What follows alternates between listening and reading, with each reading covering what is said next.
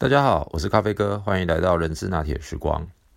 今天是农历过完年的第二个工作天，那咖啡哥跟牛奶姐也在这边跟大家拜个晚年，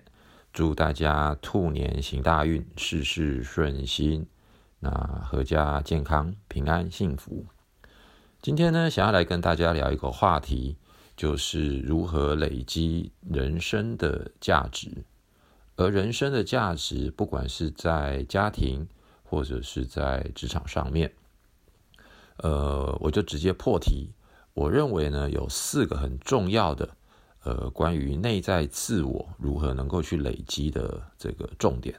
分别呢是哪四个呢？就是颜值、素质、产值，然后品质。如果我们能够具备这四个关键的观念，而且不断的累积的话，那么在我们的人生、职场、朋友、工作等等，都能够不断的持续去累积并创造。那我们就来聊一聊吧。第一个关于颜值的部分，咖啡哥认为呢，所谓的颜值，并不是在于我们天生与生俱来的长相面貌的美丑。而是在于我们在面临不同的环境、不同的情境当下，我们是不是能够让自己在外表跟内心所呈现出来的，让人家所感受到的，我们的这个对于这件事情是不是打扮的合宜，以及心态上面的正确与否？打个比方，如果今天是很重要的会议场合。那么，我们当然在整个的外表就应该要穿着相对合宜的服装，包含头发啦，包含这一个女生的化个淡妆，或者是衣服应该穿的是比较正式的服装，鞋子啊、领带等等。那这个我称之为叫做外表的颜值。那如果今天是到一个比较相对轻松的场合，我们呢，可能可以穿的称之为叫 business casual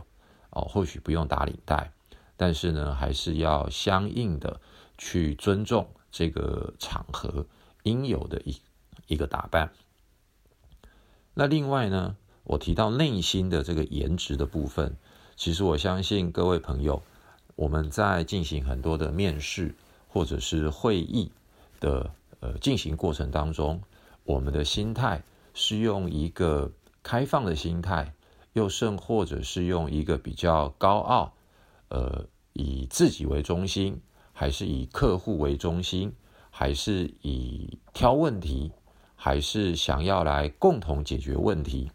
其实这样子的一个内心的情绪，也都会在我们的外部的肢体语言，或者是脸部的表情，会不经意的泄露出来。我们对于这些事情的处理跟看法还有态度，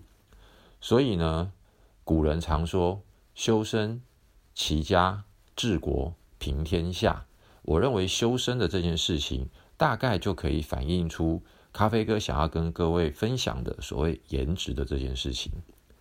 而另外还有一句话叫做“三日不读书，面目可憎”，其实这些都代表的是。我们平常如何去积累自己内心对于很多压力、挫折、挑战、别人的质疑、怀疑等等比较不是那么正向的反应的过程当中，我们自己的内心如何能够很平静的、能够很淡然的，但又不失积极正向的一些思维或者是对话的方式来与他人互动。这些都会反映在我们外表，除了服装穿着以外，内心的层次。而这个也就连接到我要提的第二个，叫做素质。而这个素质，我又把它分成是来自于家庭的教育，还有我们在社会打滚这么多年所积累的，以及当然就是我们心理的内心层次的健康程度。而这个数值，我一直认为，它对于来来自于家庭的影响，还有过去求学的经验，再加上等到到社会上面工作的时候，我们是如何的一步一步的去提升。而在这边，咖啡哥提出一个可能是可以给各位做参考的方式。呃，从我们在从小的家庭教育，一直到出社会的过程，我们是不是自己能够去明辨哪一些是我们想要追寻的，哪一些是我们不应该继续让它存在的，也就是一些比较负向的心态、想法跟观念。另外，我们是不是能够在我们的生活当中找到我称之为叫 role model 哦，也就是我们的足以学习的榜样，或者是我们所敬佩的人。而这些古话又说了：“三人行，必有我师。”当我们在跟各种各样不同的人进行互动的时候，我们是不是能够看到对方的优点？而这个优点又是我们自己所认同，或者是我们能够有更高的敏锐度来发现，这是属于我们自身所不足的地方。因此，在整个的不管是所谓的心理的素质上面，又或者是因为从小到大家庭教育所带给我们的一些基本的观念，而我们能不能打破之后。跳脱出到另外一个的境界，来面对所有不同的人事物，这样的一个素质的表现，我们称之为，我个人认为，也就是所谓的一个人的气质，一个人的素质。所以，不管是颜值或素质，我认为它会是综合了所有从小到大，从里到外，我们自己能不能有自我觉察的能力。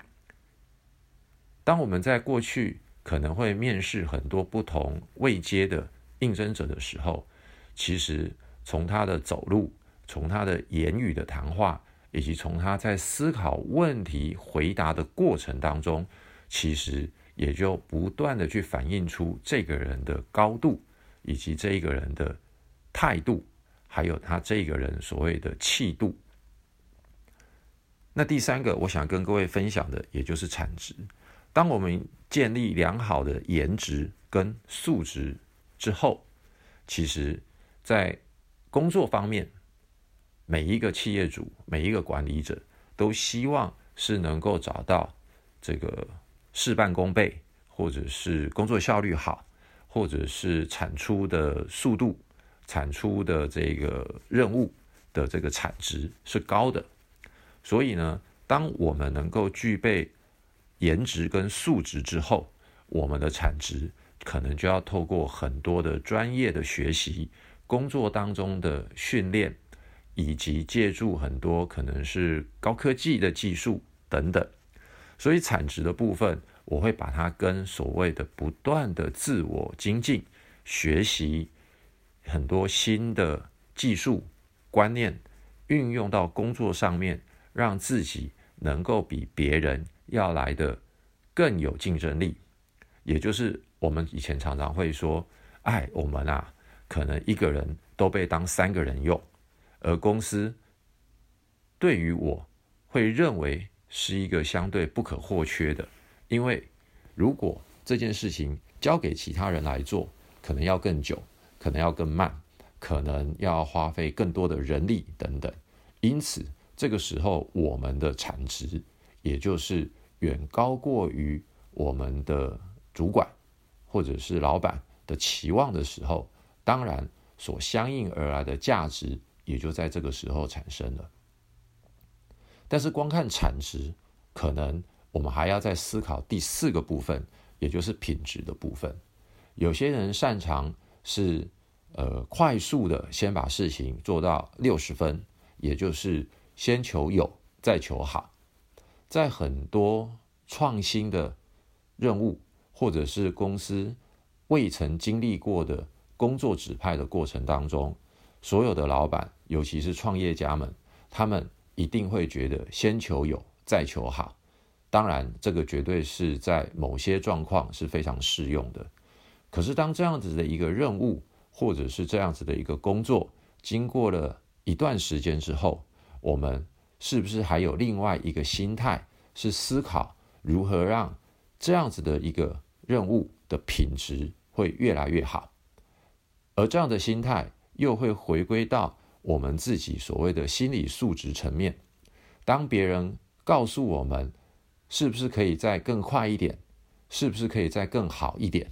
那或者有些人在口语的表达是不擅长用正向鼓励的方式，而是用很直接的方式来告知我们这个做不好，那个要再进步，这个速度太慢。而我们是不是能够虚心的来自我反省，而且来思考，怎么样让这样的一个事情的品质能够不断的在提升、在进步？如果我们能够做到上述的四件事情：颜值、素质、产值，到最后自我要求的，在一步一步的去精进所有工作任务。应交付的品质的提升的话，那么我认为我们所有的价值都会因为这四件事情而不断不断的累积，而向上，让我们的上级主管也好，甚至于应该说是我们自我对于自己，也就在无形当中训练了一个正向回馈、正向的这个循环的过程当中。而这样的心态就会变成是我们在职场上、我们在生活上、我们在跟朋友等等互动的过程当中，已经自然而然的养成了一个这样的一个心态跟想法。